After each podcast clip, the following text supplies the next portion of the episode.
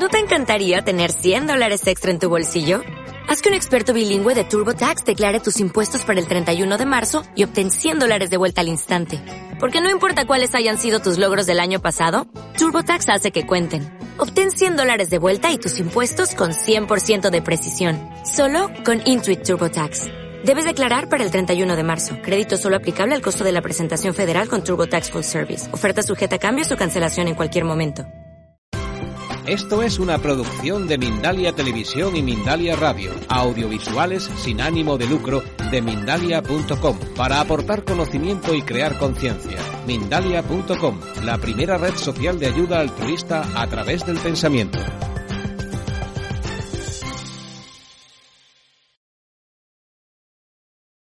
Muy buenos días, muy buenas tardes y muy buenas noches a todos y a todas las que nos estáis siguiendo desde las distintas franjas horarias del planeta.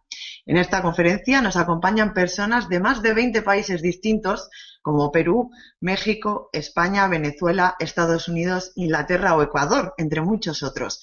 Recordaos que podéis estar interconectados en el chat que ponemos a vuestra disposición y en el que podréis escribir durante toda la conferencia, al igual que podréis plantear vuestras preguntas al conferenciante en el icono de interrogación. En este icono, que lo activamos ahora mismo, podréis escribir todas esas cuestiones que os surjan a lo largo de la conferencia. No tendréis por qué esperar al final para que finalmente nosotros podamos planteárselas al conferenciante de esta noche. Estas conferencias en directo, recordaos que son de Mindalia, una red de pensamiento positivo y una organización sin ánimo de lucro. Esta noche tenemos la conferencia Pruebas de la Reencarnación por Mauro Barreto, miembro del Grupo Espírita de La Palma, profesor y conferenciante, al que sin más dilación le vamos a dar las buenas noches. Muy buenas noches, Mauro. Gracias por estar con nosotros y por compartir eh, esta conferencia con Mindalia y con todas estas personas que, como bien hemos dicho, eh, están repartidas por todo el planeta. Eh, buenas noches a todos. Lo primero, dar las gracias a Mindalia Televisión por la invitación y por la labor que está haciendo de divulgación de todos estos temas eh, alternativos. Y como comienzo de lo que es la conferencia, decir que me parece importante el tema, porque una vez que nosotros asumamos que la vida es eterna y continuada, la posibilidad de cambio, las puertas que se abren son realmente inmensas. Una de las primeras cosas que debemos nosotros de, tener claro a la hora de, de abordar el tema de la, de la reencarnación es que nosotros no vemos la realidad eh, tal como, como ella es, sino que nosotros pues eh, tenemos una especie de, de ilusión permanente eh, frente a, al acontecer diario. Voy a poner algunos ejemplos.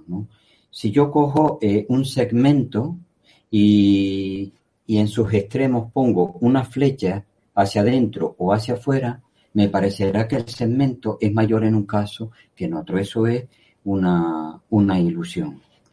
Otro podría ser las líneas del, del tren o la, la vía de la carretera. Aquí la estamos viendo en pantalla, que al principio nos parece mucho mayor que al final, sin embargo, la línea tiene la misma anchura a lo largo de toda su trayectoria.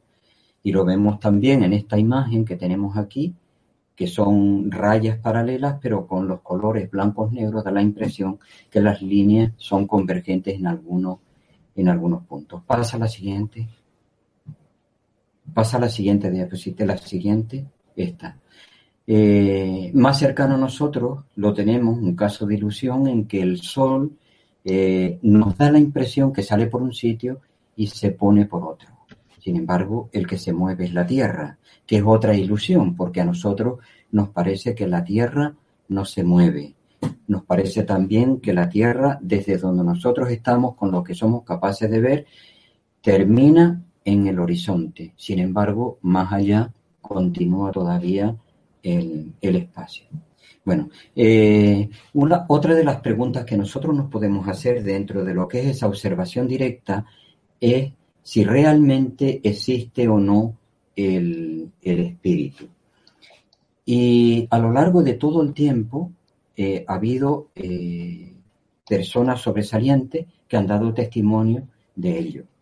Los griegos lo llamaban Eidolón, los egipcios lo llamaban el Kas, la parte espiritual, se le ha llamado también la parte astroide o cuerpo astroide, pero en el año 1882 en, la, en Inglaterra, en la Sociedad Psíquica Londinense, se le pidió a un físico de nombre, a Sir William Creed, que está en la diapositiva, en una de las diapositivas, ahí, este existen los espíritus, se le pidió a este físico, a Sir William Creed, que tratara de investigar los fenómenos de materialización de espíritus que se estaban dando por la medium Florence Cook para desentrañar pues esa serie de, de engaño al que estaba siendo sometida la gente.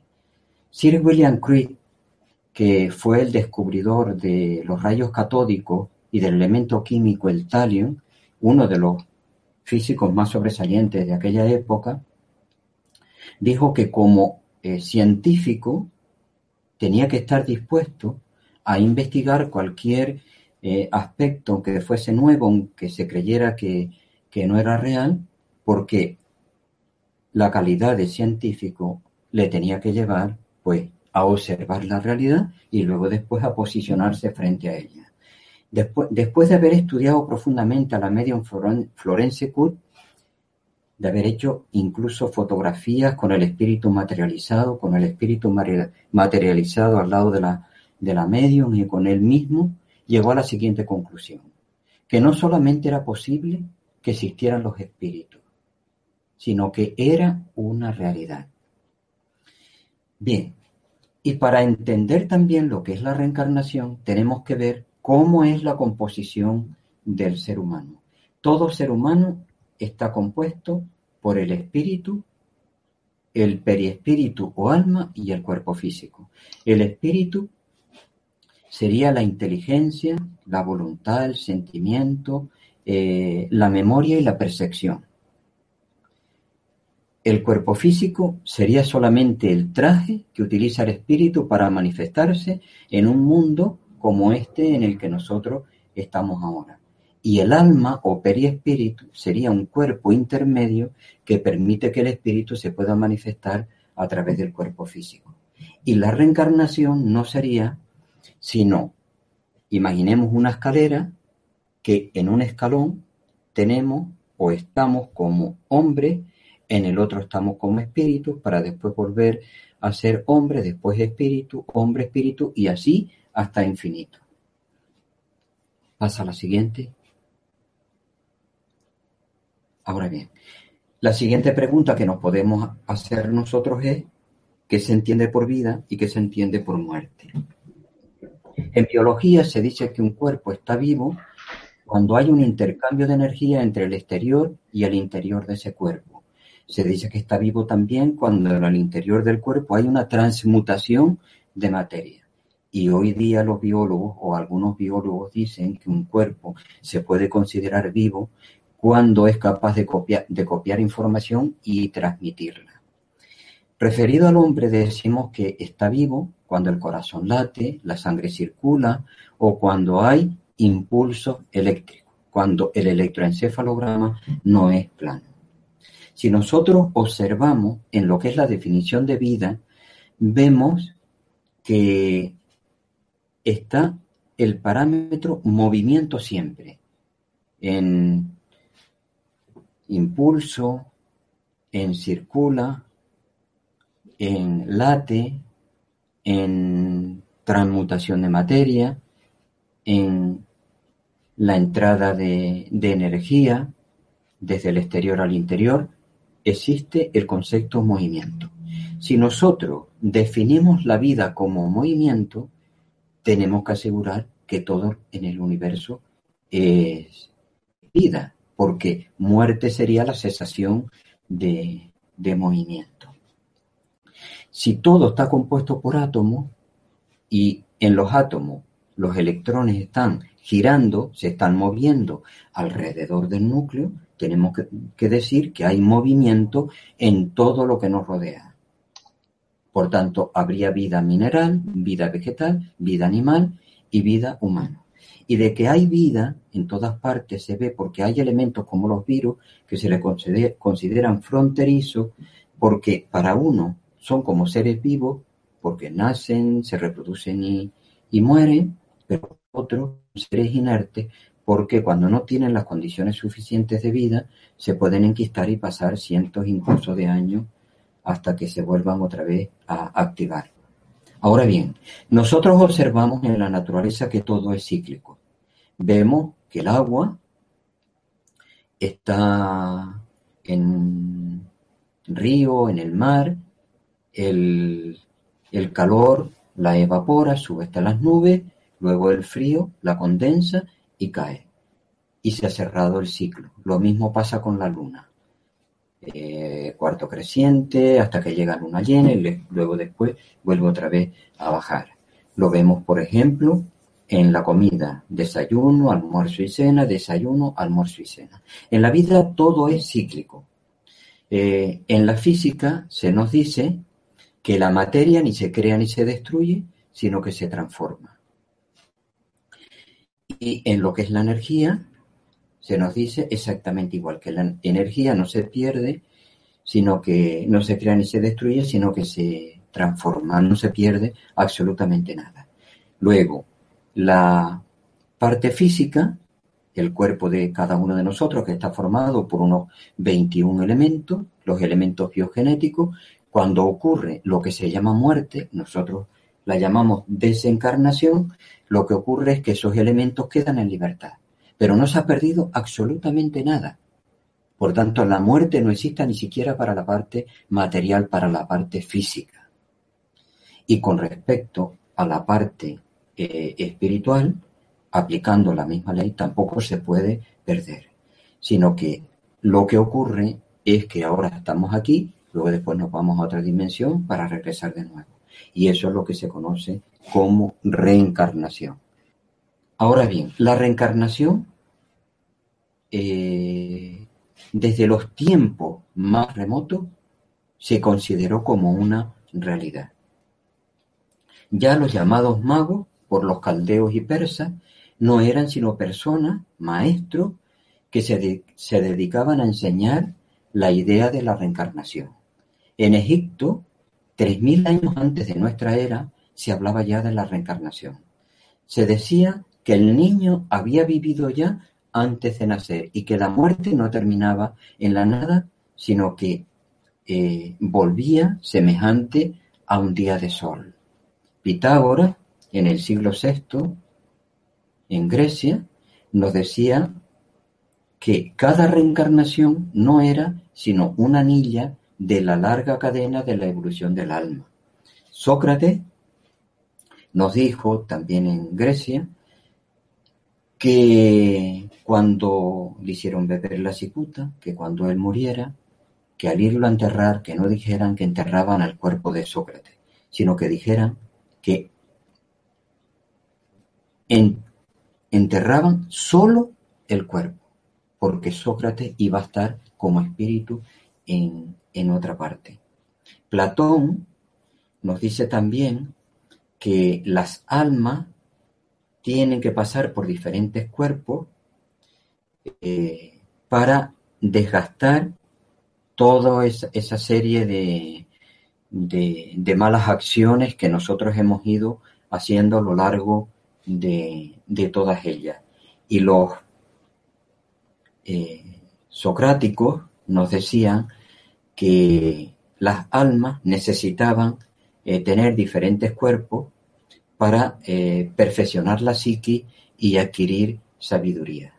Dentro de los padres de la Iglesia, Orígenes, que es uno de los más sobresalientes, ya nos decía que cada alma recibía un cuerpo de acuerdo a sus merecimientos por sus acciones, o al merecimiento de, de sus acciones, que por ello fue anatematizado en el segundo concilio de Constantinopla. Y San Agustín, en el libro de Confesiones, nos dice también que si antes de haber estado en el vientre de su madre, él no habría sido otra, otra persona.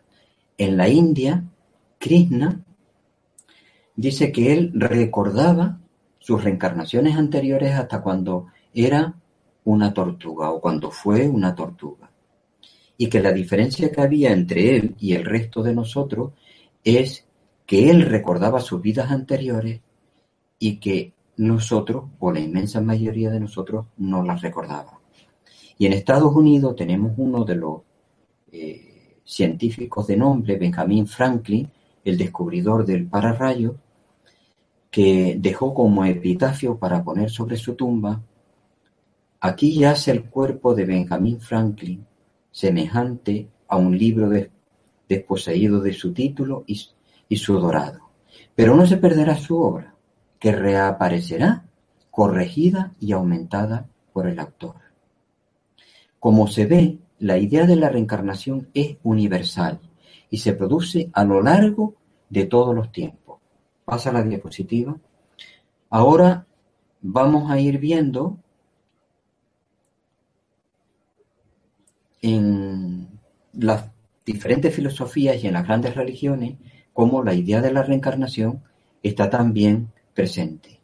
En los Vedas se dice que el alma es la parte más antigua del hombre y que los seres vienen aquí, tienen su eh, existencia, que luego después van al mundo espiritual, que después regresan, y que todo nacimiento, feliz o desdichado, es correlativo a cómo haya sido la vida de esa persona. En el Corán se dice que Alá nos envía repetidas veces hasta que regresemos a Él.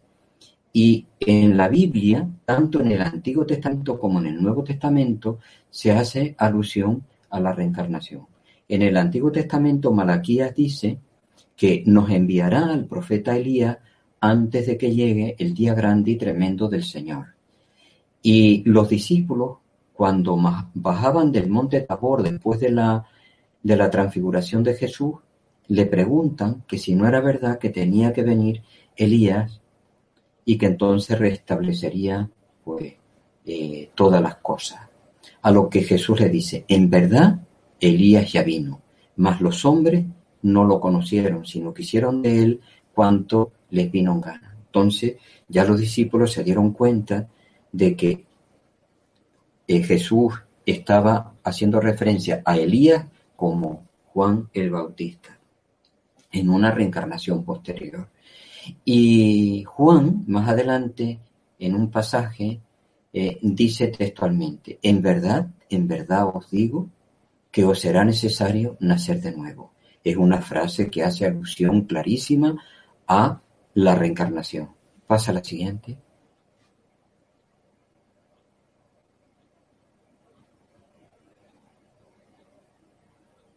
Bien, vamos a ver ahora dentro de lo que son estudios que podríamos encuadrar dentro de la ciencia. Vemos aquí niños prodigios. Y tenemos en pantalla a Mozart y a, y a Rembrandt. Mozart a los cinco años era capaz de componer música clásica. A, perdón, a los cinco años la, la tocaba. A los siete años la componía ya. Y a los once años era ya eh, un director de orquesta. Para todo esto se necesitan muchísimos y muchísimos años de estudio. No es posible en tan poco tiempo eh, conseguirlo. Pero si nosotros asumimos que ya en otras vidas anteriores hemos trabajado eh, la música, ahora podemos ver que realmente lo que estamos haciendo es sencillamente recordándola. Y Rembrandt dice que pintaba magistralmente a los dos años cuando ni siquiera sabía, eh, eh, escribir. Tenemos también Kim Un-jong en Seúl, en Corea, eh, un estudiante que a los cuatro años era capaz ya de en la universidad estudiar matemática superior. Son casos que evidencian que en reencarnaciones anteriores ya se dedicaron a todo este tipo de, de conocimiento. Pasa a la siguiente.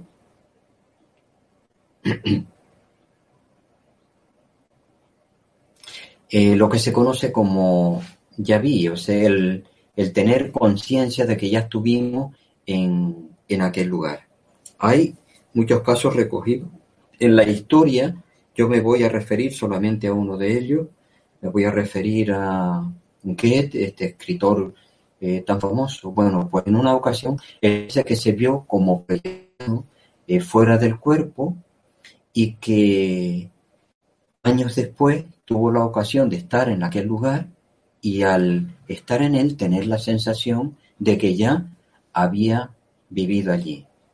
Eh, Gustavo Geley cuenta también en, en, una, en un señor, una persona, un científico, que dice que tenía un cuadro con unas lanzas en su casa y que al ver el cuadro, como que se veía él proyectado fuera de su cuerpo también y como si estuviera inmerso en, en lo que era la contienda que el cuadro manifestaba. Y en un viaje que hizo a Francia, se encontró en unas ruinas de un castillo la eh, rememoración de, de, todo lo que él veía en el cuadro y él se veía como uno más de los guerreros que habían vivido en aquel, en aquel lugar. Bueno, recuerdas de vidas pasadas. Eh, hay algunos autores, por ejemplo, mm, en el libro Tres Enfoques de la Reencarnación de Sebastián de Arauco se cuentan muchos casos de este tipo. Yo voy a entresacar uno solamente, el caso de una niña que en Nueva Delhi, en la India, Santi Devi, cuando tenía 3, 4 años, le empezó a decir a su madre que ella eh, recordaba que había muerto poco tiempo antes y que había muerto al, al dar a luz en un hospital. Que tenía un hijo que era poco mayor que ella, que su marido eh, vivía en Matura, en una ciudad que está pues como unos 140 kilómetros de Nueva Delhi, y cosas relacionadas con este tema. La madre al principio pensó que eran cosas de niños, que los niños ahora pues tenían una imaginación desbordada, ¿no? Pero claro, ya viendo todo lo que le decía la niña, la llevó a un psicólogo, la llevó a psiquiatra, entonces los psiquiatras dijeron que la niña era completamente normal, que lo que decía, lo decía con una normalidad, como si fuese lo que ella era en realidad, ¿no? Y para verificar todo lo que ella decía, la llevaron a, a la ciudad de Matura, donde ella decía haber vivido, y al llegar allí, una niña pequeña, dijo que no necesitaba que, la orientaban, que ella conocía el lugar, llegó a la casa donde ella decía que vivía, eh, le salió eh, que Darnat lo reconoció como su marido y le empezó a contar cosas como que qué había hecho con 50 eh, rupias que ella tenía guardadas debajo de la diosa Siva para un caso de, emergencia. Le había prometido estaba en el hospital que no pintaría la casa, la, la había pintado, le preguntó por qué. Si es un caso donde se ve claramente que un niño pequeño no puede tener esas informaciones que ella realmente contaba. Bien, aquí tenemos en pantalla eh, las personas que han estado clínicamente, que prácticamente todas eh, cuentan que pasaron a través de un túnel, que al final del túnel se encontraron eh, una luz y luego después, dentro de ese campo luminoso, había personas que ya habían desencarnado, eh, conocidas de la propia persona que vivía la experiencia o diferentes maestros espirituales. Aquí nosotros tenemos varias cosas que es interesante resaltar. Primero, que nacemos a la vida espiritual y nacemos a la vida física. Cuando nosotros estamos en el útero materno, para llegar a, ver la luz, tenemos que pasar por el canal del parto, que es un túnel oscuro, y luego después nos encontramos, generalmente cuando lo hacemos en un hospital, con las luces del paritorio o con la luz normal que haya en la sala donde nosotros pues nacemos. Y las personas que han estado clínicamente muertas nos cuentan también que atraviesan un túnel y que luego después al final se encuentran con una gran luz y con seres que lo están esperando. Cuando nosotros llegamos aquí, también hay seres que nos están esperando.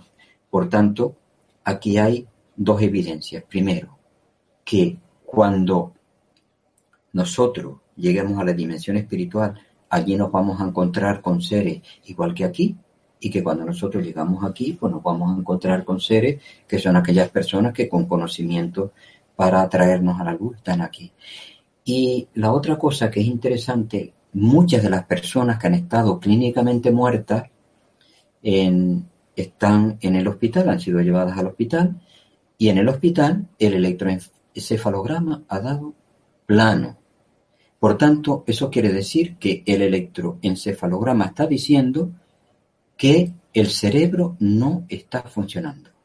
Bueno, pues la experiencia de estar clínicamente muerto, que ha sido por varios minutos, incluso por horas y días, sin un cerebro funcionando, la persona era plenamente consciente como lo está en estado de vigilia. Eso quiere decir que cuando nosotros no tengamos el cuerpo físico, vamos a seguir con el mismo nivel de conciencia que tenemos ahora es una esperanza que nos dice que la vida es eterna y continuada. Pasa a la siguiente diapositiva. Accidentes, estados de coma. Ian Stevenson nos cuenta, en 20 casos de reencarnación sugestiva, nos cuenta que en Alemania una niña, Elena Marque, había tenido un accidente y había entrado en coma. Pasó varios días y al regresar del coma ya no hablaba alemán, sino que hablaba italiano. Pero además hablaba italiano perfecto. Y todos sabemos lo que hemos estudiado un idioma, la dificultad que lleva, los años que tenemos que dedicarle, que dedicarle y que para hablarlo bien tenemos que estar con nativos. Bien, pues esta niña de 12 años era capaz o fue capaz una vez que tuvo ese accidente y regresó del coma, de hablar en italiano. Pero además contaba eh, una historia curiosa, que ella vivía en, en Italia, que estaba casada, que tenía dos hijos, Bruna y Franca. Bueno, pues fue también estudiada, la llevaron a, a Italia, encontró su casa, la partida de nacimiento, que era real que existía, el acta de casamiento, en fin, todos los detalles. Y al llegar a su casa, donde ella decía que había, que había vivido, se encontró con su hija Bruna, que todavía vivía, y la reconoció. Pasa a la siguiente. Van siendo diferentes pruebas que mm, evidencian que la vida es eterna y continuada, que existe la reencarnación. Marcas de nacimiento. En Turquía, un doctor, el doctor Bayer, le llamó la atención que había niños que desde el nacimiento tenían sí, como señales de cicatrices que no habían tenido, pero que sin embargo las señales estaban allí.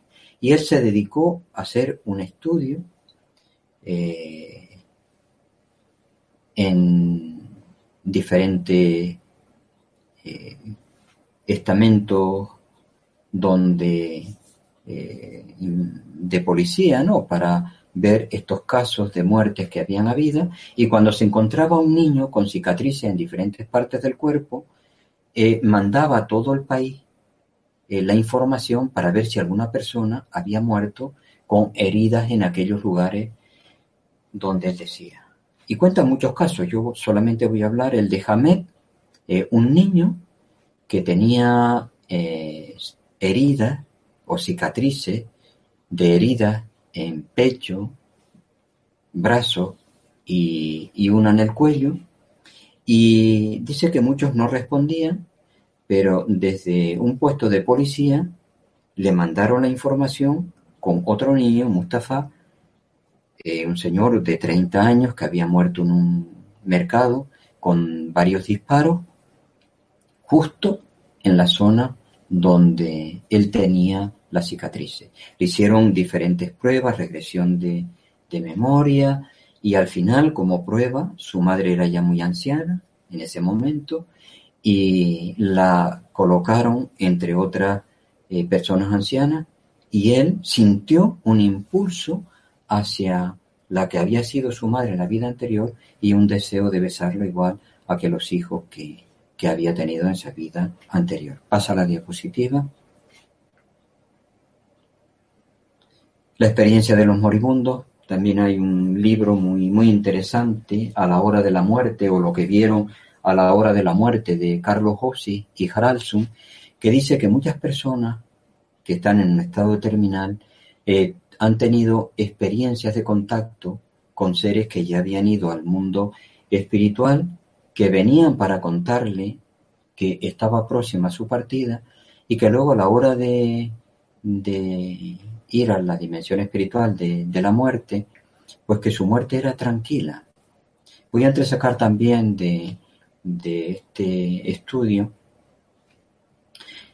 que hace Carlos José Haraldson eh, un caso. Una señora de unos 70 años que se encontraba bien, su marido había fallecido años antes y entonces dice que la había visitado varias veces y que la visita era para decirle que al día siguiente ella iba a partir también al mundo espiritual, sé que iba a reunirse con él, a morir, no a fallecer.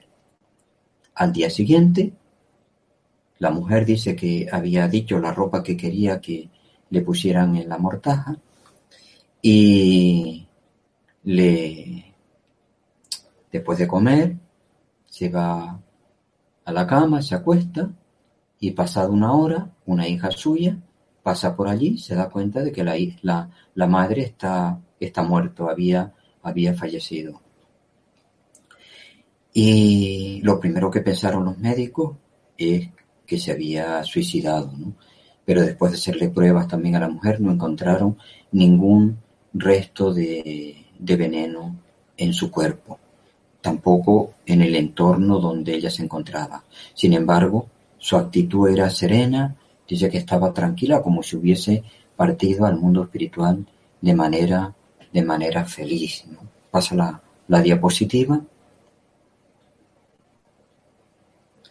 Y Gustavo Yeley que fue un médico francés, nos dice que la reencarnación se cumple las expectativas desde el punto de vista eh, religioso, moral, filosófico y científico. Desde el punto de vista eh, religioso, porque evidencia que no hay penas eternas sino que cada uno, pues en función de lo que hayamos hecho, va a tener eh, unas consecuencias. En la filosofía, totalmente lógica, porque eh, cada uno de nosotros tendrá, tendrá el nivel evolutivo correlativo al trabajo y a las reencarnaciones por las cuales nosotros hayamos pasado. Y desde el punto de vista científico totalmente verosímil, porque no es sola una la prueba que hay, sino que hay cantidad de pruebas que unidas, todas ellas, hablan de la posibilidad o realidad de que la reencarnación sea cierta. Pasa a la siguiente diapositiva. Y tenemos diferentes investigadores que han evidenciado que la reencarnación es un hecho. Tenemos el caso de Brian Bay, este psiquiatra estadounidense que teniendo un hijo con problemas, trata de aplicar todos los conocimientos que la psiquiatría le, le indicaba y no tuvieron o no tuvo éxito sobre su hijo. Hasta que utilizando la regresión a vidas anteriores, entonces encontró la causa y una vez que la causa eh, fue conocida, el problema se resolvió. Eh, Elizabeth Kubler-Ross, eh, otra psiquiatra suiza, que tiene obras como La muerte, ese, ese amanecer, donde ella nos dice que la vida no es sino un, un devenir, ¿no? Hernán Guimarães de Andrade, en Brasil, un físico, tiene recogida también en uno de sus múltiples libros, la reencarnación basada en hechos, cómo realmente él va comprobando la posibilidad de la reencarnación. Jan Stevenson, otro psiquiatra norteamericano, que tiene recogido en su libro 20 casos de reencarnación sugestiva, cantidad de información donde, donde se eh, evidencia la posibilidad de, de la reencarnación. Y en España tenemos nosotros también al médico Enrique Vila, que desencarnó hace algunos años, que tiene un libro, Yo vi la luz, donde recoge más de 300 casos de personas que estuvieron clínicamente muertas. Y Raymond Moody, eh, este psiquiatra también norteamericano, que tiene ese libro tan conocido entre los varios que él tiene vida después de la vida, donde él hace el relato ese de más de 1.200 médicos y enfermeras que dan testimonio de que eh, la vida es eterna y continuada. Bien, yo creo que hasta aquí tenemos nosotros una visión de lo que es la reencarnación y que es suficiente para eh, dar paso a el coloquio, las preguntas, si realmente eh, hubiese inquietud por parte de alguno de los oyentes a la, a la conferencia. Por supuesto, Mauro, que hay mucha inquietud. Ya han planteado las personas que nos acompañan hoy varias preguntas. Así que, si quieres, paso, paso a leerte alguna. De acuerdo, las escuchamos. Pues eh, Melba del Carmen Matamoros Salcedo dice, ¿por qué en las religiones, en especial en la católica, no se habla abiertamente sobre la reencarnación? Saludos desde Ecuador. bueno, gracias por la pregunta. En lo que era el cristianismo hasta el, hasta el, siglo IV de nuestra era, el año... Eh, se admitía la idea de la reencarnación.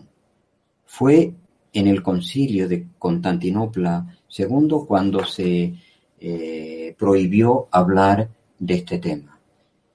Eh, me imagino que fue un problema de intereses más que de, más que de realidades el hecho de que se prohibiera hablar de la, de la reencarnación.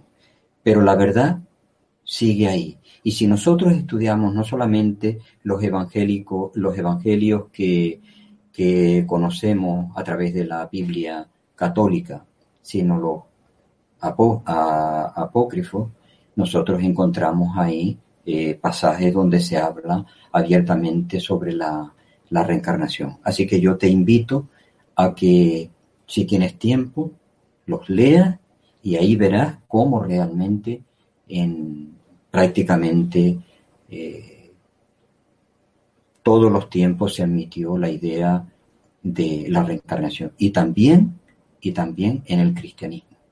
Los italianos dicen que traductor en traidores y que la Biblia ha sido eh, cambiada y tergiversada, aparte de las dificultades que conllevan sí lo que son las traducciones, desde el arameo, su lengua, eh, la lengua inicial, el, griego, el latín, hasta llegar a, a las traducciones actuales. Pero sigue investigando que llegará al convencimiento cómo en los primeros años dentro de lo que fue el cristianismo, se admitía la idea de la reencarnación. Yo cité a Orígenes, pero que podríamos, bueno, a Orígenes y San Agustín, pero que se podría eh, citar a otros autores. Perfecto, pues eh, pasamos a la siguiente que llega desde Colombia y es Samiris Galarza y pregunta que por qué nos reencarnamos. Perdón, que por qué nos reencarnamos. Bueno, pues nos reencarnamos por muchas razones. Primero, porque nuestro nivel evolutivo está todavía dentro de los márgenes de la Tierra y nosotros somos atraídos por la Tierra como una piedra cuando la soltamos debido al magnetismo. nosotros estamos en el lugar que nos gusta, físicamente o con la mente, con el pensamiento espiritualmente. Pues mientras nos sigan gustando las cosas que hay en la tierra, llegaremos aquí a la tierra. Después, por necesidad de encontrarle sentido. para la mayoría de los humanos, la vida es un sinsentido, con todas las cosas, pues, negativas que realmente tenemos que, que, vivir bien porque las vivamos nosotros directamente o porque las veamos en los demás. Pues reencarnación tras reencarnación, nosotros vamos encontrando el sentido de por qué se dan toda esa serie de circunstancias. Y todo va encajando como, como en un puzzle. Luego, para superarnos, eh, el, el, cangrejo cambia el caparazón para eh, crecer un poquitito, un poquitito más, ¿no? Pues así vamos nosotros también reencarnación tras reencarnación, teniendo diferentes vivencias, esas vivencias eh, las pasamos a la conciencia, la, la conciencia crece y cada vez nosotros somos pues seres con más conocimiento, con más información y con más ética que sería más sabiduría en fin. Luego, para reencarnamos también para reequilibrar enemistades de tiempos o de épocas anteriores. Si yo he sido enemigo, en lo que el conocimiento espiritual se nos dice, con los besos resucitarás al muerto.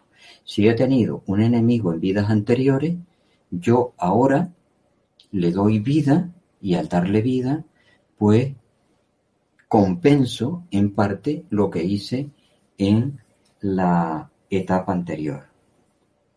Luego, para realizar una misión. Desde el mundo espiritual yo vengo aquí con un proyecto de vida. Algunos proyectos son sobresalientes como lo de Simón Bolívar, ¿eh? lo de libertar pues a toda, a toda América. La de otro es una misión más pequeña, ¿eh? prepararnos dar clases, otros ser albañiles, otros ser mecánicos, otros ser ingenieros, otros médicos. Todos venimos aquí con un cometido desde la dimensión espiritual. Pues esa es otra de las razones por las cuales venimos aquí.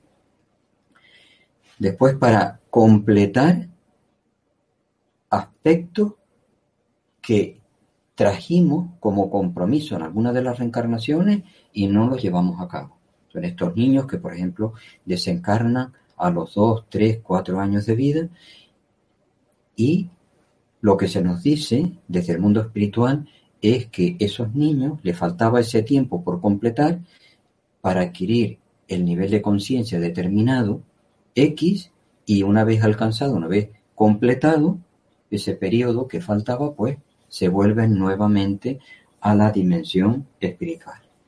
Venimos aquí también, reencarnamos para aprender a ser felices. Si cada uno de nosotros eh, viese en el otro a un hermano, realmente eh, la vida sería, sería magnífica. Pero si además, si nosotros viésemos en cada uno de los demás a ese espíritu, esa parte espiritual que es común, que es compartida, pues cada encuentro si es un, el espíritu es una parte de Dios, como le llamemos, cada encuentro con cada ser humano será un encuentro con la divinidad, ¿no? Y para tener, eh, para tener sentido de unidad. Como les decía, si todos nosotros venimos de una fuente común, somos uno y tenemos que aprender a vernos como tal. Cada vez el conocimiento nos lleva a ese sentimiento de sentimiento de unidad. El problema del otro es un problema nuestro. Así que para todo eso venimos aquí y para aprender a no causar daño a otros, porque cuando dañamos a los demás, de acuerdo a la ley de causa y efecto, no, lo que estamos haciendo es causándonos daño a nosotros mismos. Pues yo creo que perfecta y completa la contestación. Así que vamos a continuar con las preguntas que nos están planteando y que cada vez son más, todo hay que decirlo, la gente se ve que se está animando. Y ahora es el turno de Laura Serrano, que dice, ¿cómo puedo saber si las experiencias que recuerdo son reales o si por el contrario son fantasías o el resultado de mi imaginación? Saludos desde Canadá. Ya, bien, eh, nosotros interiormente percibimos cuando estamos ante algo que es real, que es auténtico y cuando no. Pero además de esa sensación interna, bueno, ya eh, tenemos nosotros en el principito que se nos decía que lo que es realmente eh, esencial no lo vemos con los ojos físicos, sino tenemos que verlo con los ojos del corazón. Esa sería la, esa intuición, esa percepción que tenemos de que es real. Pero después tenemos también la posibilidad de utilizar la lógica, la razón. Y lo que hemos visto en todo lo que hemos dicho a lo largo de la charla, no son sino aspectos, evidencias, que hablan de que la vida es eterna y continuada. Y con esto, con estos dos termómetros, nosotros podemos saber si lo que nos ocurre es auténtico o real. Pero hay otro aspecto más. Si las evidencias que nosotros tenemos nos llevan a un mayor nivel de armonía, tenemos que confiar plenamente en ellos. Si por el contrario no producen más armonía en nosotros y en las personas que están en nuestro entorno, tenemos que empezar a dudar y empezar también a buscar eh, otras posibles causas fuera de la idea de la reencarnación. Pues eh, seguimos con, con, las preguntas. En esta ocasión el turno es de Guadalupe Topete, que escribe desde México y dice, ¿cómo llegamos a nuestra familia o son diferentes familias de acuerdo a las reencarnaciones?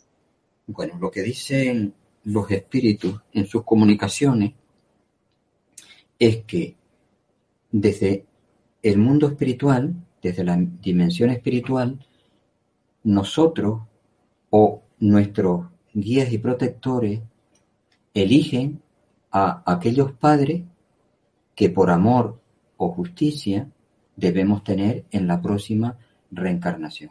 Digo por amor y justicia. Si hay eh, aspectos mm, desarmónicos de vidas anteriores, de reencarnaciones anteriores, eh, será de justicia. Tendré que venir a eh, poner al fiel aquella, aquella circunstancia, ¿no?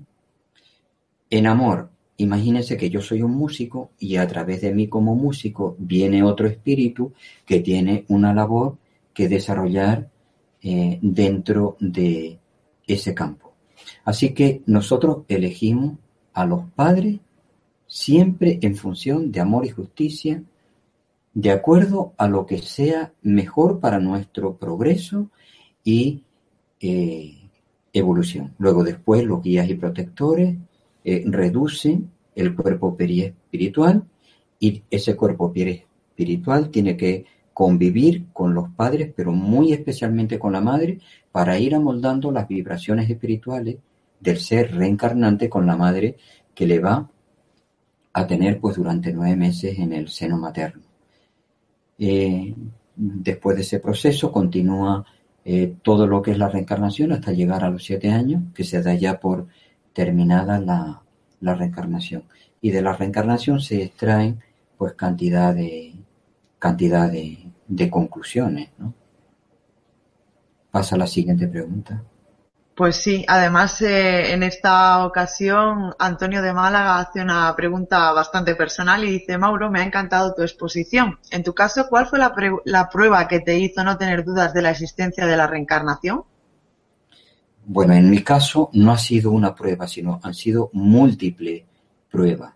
Todo lo que he encontrado en lo que es la filosofía espírita, o una idea nueva de Dios, la idea de que somos seres espirituales, la idea de que existe la reencarnación del espíritu, la idea de que hay pluralidad de mundos habitados, la idea de que los espíritus se pueden comunicar a través de lo que es la, la mediunidad y que todo evoluciona y que el fin último de la humanidad es, es eh, la fraternidad entre todos los seres, lo he, ido, lo, he ido verificando personalmente. Incluso he tenido la oportunidad de eh, estar con un espíritu materializado, lo cual para mí fue el culmen de lo que es la evidencia de que el espíritu persiste después de la muerte física y que eh, una vez que nosotros dejemos el cuerpo vamos a ir y que vamos a volver aquí. Perfecto. Siempre viene bien tener un poco de conocimiento también de la experiencia de los demás, que seguro que algunos de nuestros participantes de esta noche pues se sentirán identificados. Aparte de eso, a lo largo de, lo que ha sido toda mi vida, en lo que es centros espíritas, que es el laboratorio donde nosotros, a través de la mediunidad, tenemos el contacto con los espíritus, he tenido cientos y cientos de pruebas. Incluso, por ejemplo, en una ocasión, en uno de los países que visité, hubo una, una comunicación dirigida a mí a través de un medium que no sabía castellano, en un castellano perfecto, dándome orientaciones que se relacionaban con el viaje que realmente estaba haciendo. Pues la verdad que es sorprendente y muy interesante, todo hay que decirlo. Eh, seguimos con Claudia Rofe, que dice, yo creo que reencarnarnos para crecer, para pagar karma y para ir evolucionando nuevamente hacia la fuente, hacia Dios. ¿Es así? Bueno, yo comparto la idea plenamente, solo que yo sacaría la palabra pagar, porque la reencarnación no es porque nosotros debamos algo, sino que dentro de la ley de amor universal, nosotros tenemos que llegar a ser perfectos, cada vez más perfectos. Y de la misma manera que un niño repite y cuando repite no es que esté pagando, sino que se le da una oportunidad para crecer, pues la reencarnación o reencarnación tras reencarnación, nosotros mm, vamos teniendo, teniendo también cada vez más oportunidades para ir creciendo en conciencia. Y sin lugar a dudas, eh, se evidencia que cada vez los niños son mucho, mucho más inteligentes de lo que éramos nosotros en la época de, de nuestro, de nuestro vigor de, de, sabiduría. Pues eh, María Angélica Ortiz dice, mi sobrina cuando estaba muy pequeña y como hablaba desde muy chiquita, decía que ella cuando era viejita también batallaba mucho para caminar y le dolían sus piernas como a mi abuelita. ¿Será posible que ella recordara de una vida anterior? Bueno, en los niños hasta los tres años es eh, muy frecuente el recuerdo de, de lo que son vivencias anteriores. Claro, en este caso yo no lo podría afirmar, porque también puede ser que nosotros, pues por mimetismo, porque nos ofrece confianza la abuela, porque es un modelo de los que tenemos, pues digamos que realmente eh, nosotros cuando éramos viejitos también los teníamos.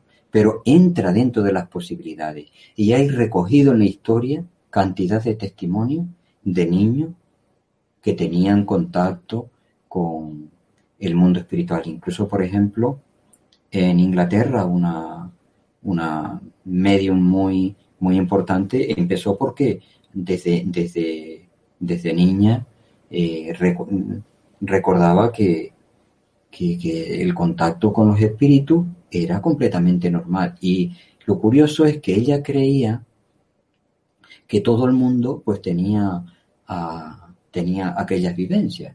Sin embargo, eh, no fue así. Y Daniel Douglas Home eh, cuenta también una experiencia donde su amiguita Ewin, que desde pequeño pues estaban fascinados por este tema, fue también un medium, Daniel Douglas Home, que tenía muchísimas facultades mediúnicas desarrolladas, entonces hicieron un pacto entre ellos que el primero que desencarnara viniera o venía a mostrarse al otro para decirle que era una realidad la sobrevivencia a la muerte física.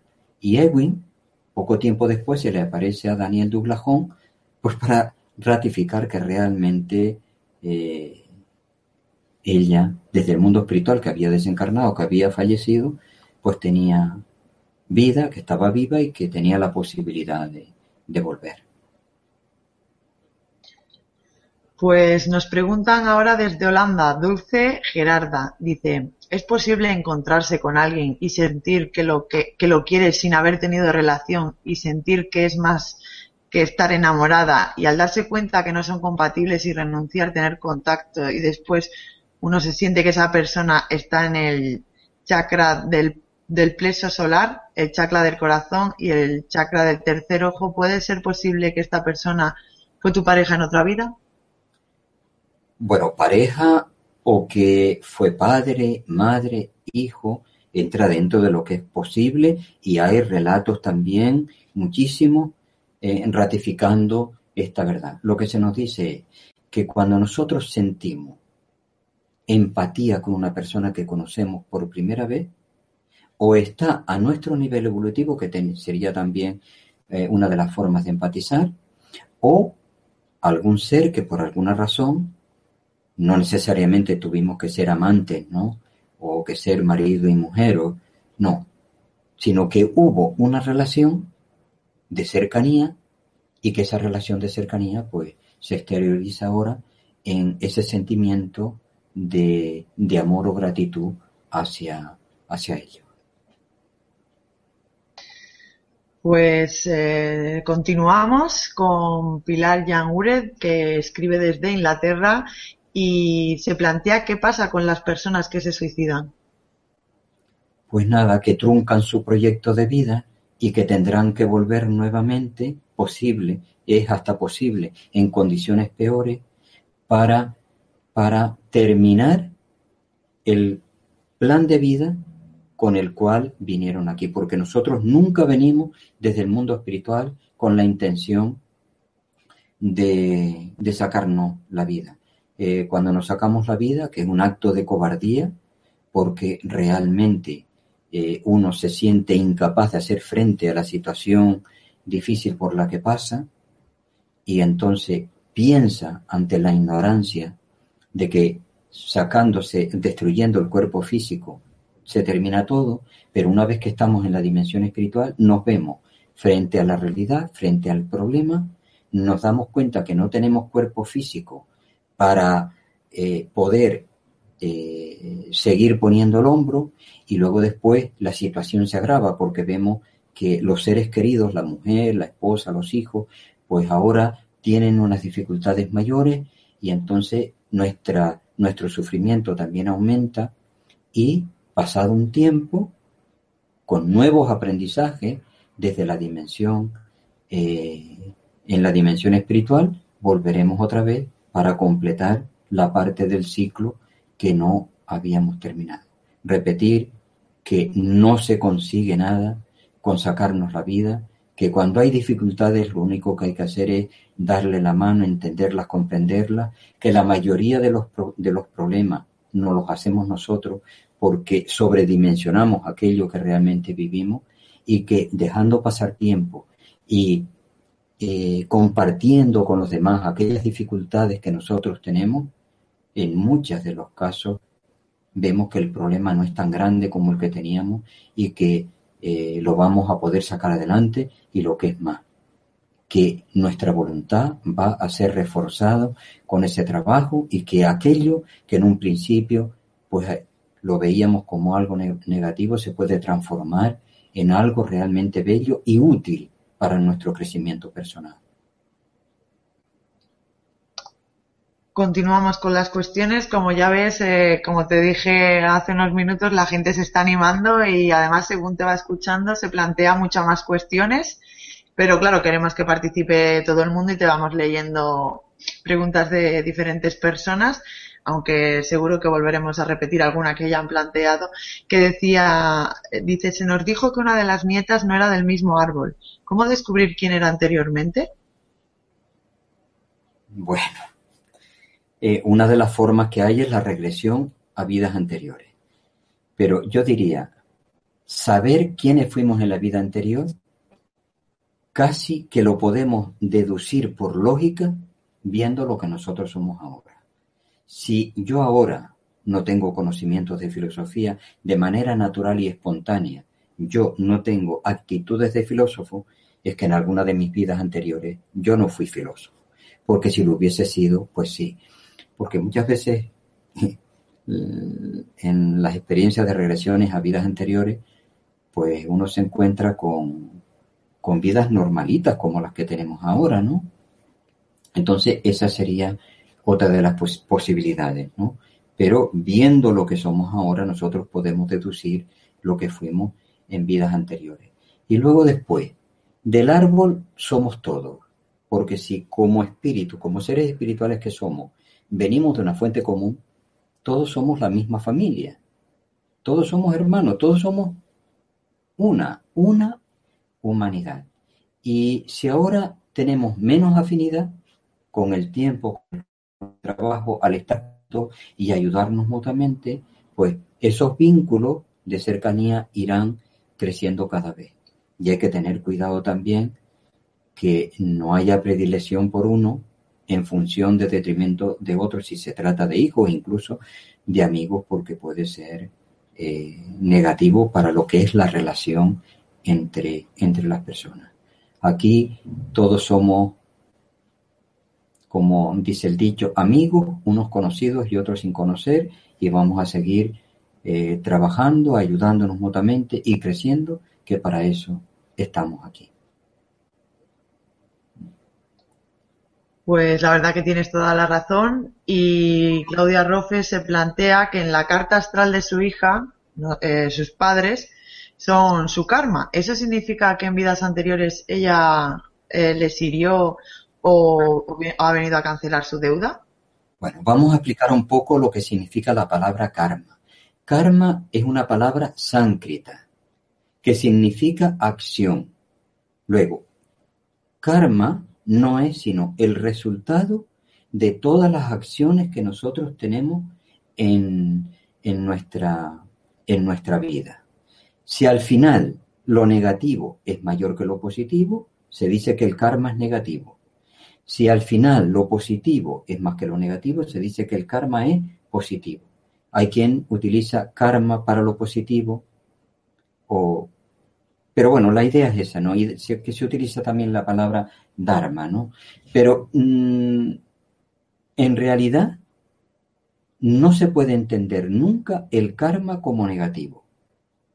Porque todo aquello que nos ocurre, hay una autora norteamericana, Marilyn Ferguson, que en ese libro que se llama La conspiración de Acuario, ella nos dice que toda la naturaleza conspira hacia nuestro crecimiento que todo lo que ocurre en nuestra vida es para ayudarnos a evolucionar.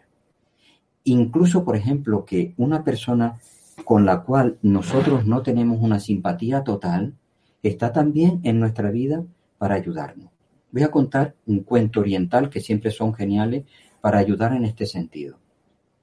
El cuento dice que había un grupo espiritual donde había uno que preguntaba y preguntaba y repreguntaba y incordiaba, ¿no? Y otros alumnos pensaban que este hombre pues era una molestia en el grupo. Un buen día, este preguntón murió, desencarnó. Y este otro discípulo fue corriendo al maestro para decirle que era un día grande, un día, un día bello, porque ahora sí que iban a evolucionar, porque aquel que preguntaba tanto, aquel que incordiaba tanto, pues había fallecido. Pero las palabras del maestro fueron que era un día triste porque aquel que preguntaba les obligaba a hacer reflexiones más profundas, que por tanto era un bien para él. Así que si tenemos en la familia un hijo que nos trae dificultades, lo único que tenemos que preguntarnos es qué tengo que aprender con esta situación que estoy viviendo. Y enfrentándola con amor, con alegría, con cariño, nosotros iremos viendo pues las bondades que tiene, toda la ayuda que podemos recibir a través de ello y se puede transformar aquello que en un principio podía parecer un karma negativo, eh, se puede, lo podemos llegar a ver como una oportunidad de crecimiento, como algo realmente bueno. Pues eh, vamos concluyendo con las preguntas, aunque todavía quedan algunas en el tintero. Y Melba desde Ecuador nos pregunta que cuando desencarnamos, ¿hasta cuándo podemos tener conciencia de vidas pasadas? Bueno, eso depende, depende del nivel evolutivo de la persona que desencarna. si la persona tiene un nivel evolutivo muy bajo, nosotros vamos a seguir aquí en este plano donde estamos, vamos a seguir apegados a aquello eh, que lo estábamos, el bebedor a la taberna, en fin, cada ser, aquello que realmente era motivo de su predilección. Y ni siquiera en algunos casos se dan cuenta de que han desencarnado.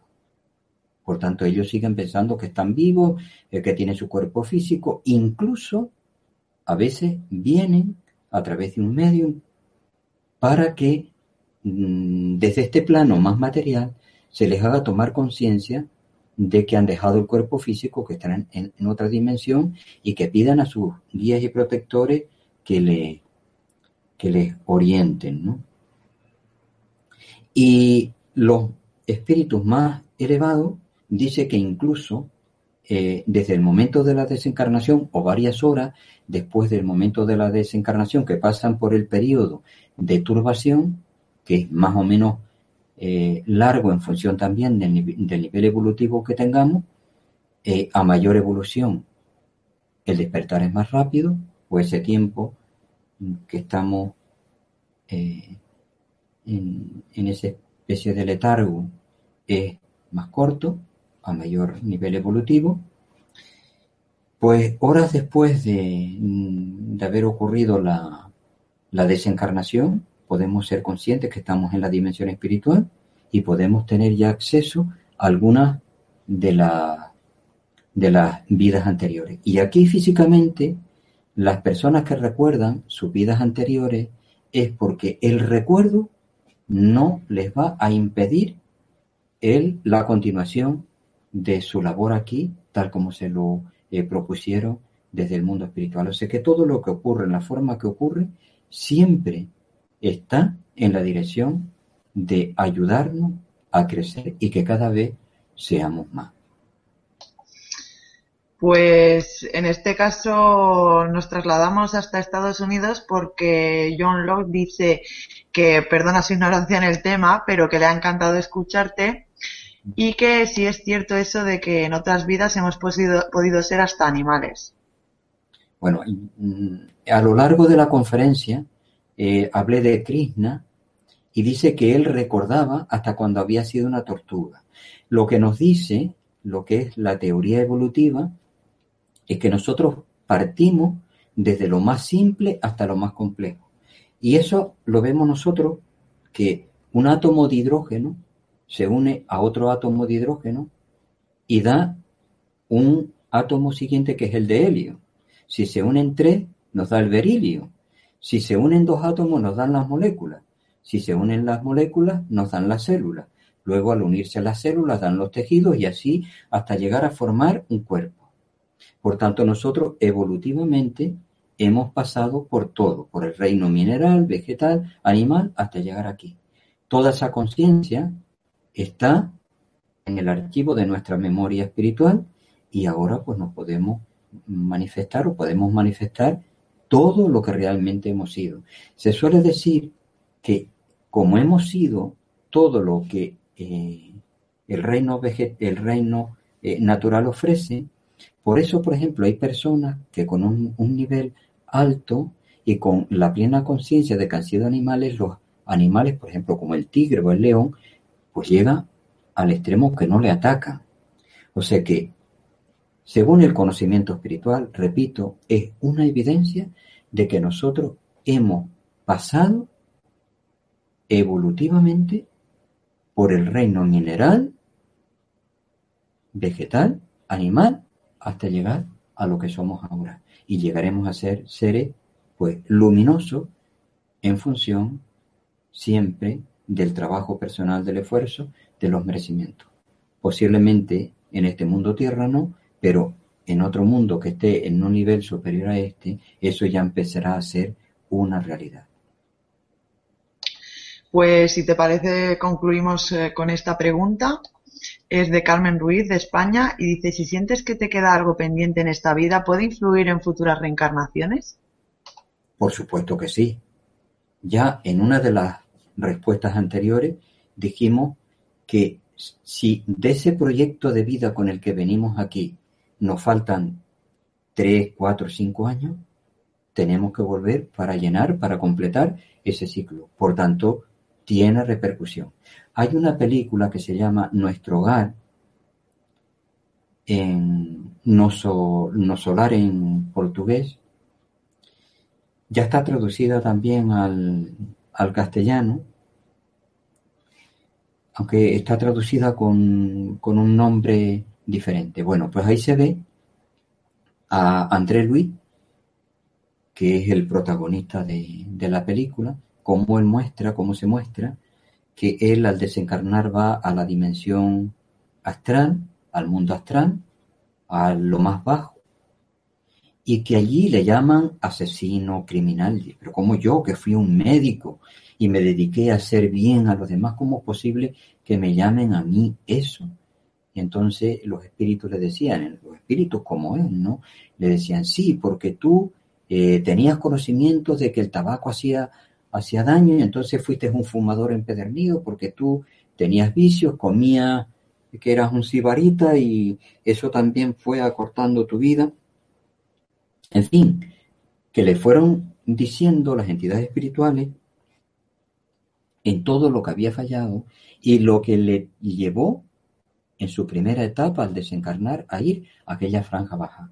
Hasta que después de tiempo él reconoce que existe lo superior y ese impulso, ese deseo, le conecta pues con otros seres de luz que vienen, lo orientan y lo llevan ya al hogar y empiezan con pases magnéticos a su recuperación hasta que él llega pues a ser un colaborador más en aquel hogar o en aquel centro espiritual. Bueno, Mauro, pues yo creo que has sido claro y conciso en tus respuestas. Eh, esperamos que te hayas sentido tan a gusto como nosotros nos sentimos al escucharte. Ha sido una gran conferencia y emplazarte a que sigas colaborando con, con Mindalia Televisión en estas conferencias en directo y que podamos seguir disfrutando de estos temas tan interesantes que nos podríamos quedar horas escuchándote, desde luego. Gracias a ustedes una vez más. ¿eh? Pues, eh, como siempre, dar las gracias una vez más a todas esas personas que nos están viendo desde diferentes franjas horarias del planeta, porque, como recordábamos al principio de la conferencia, han participado personas de, más de 20 países distintos, Perú, México, España, Venezuela, Estados Unidos, Inglaterra. Eh, gracias por estar tan participativos y despedirnos hasta las conferencias del jueves. Gracias. Muchísimas gracias a todos de mi parte.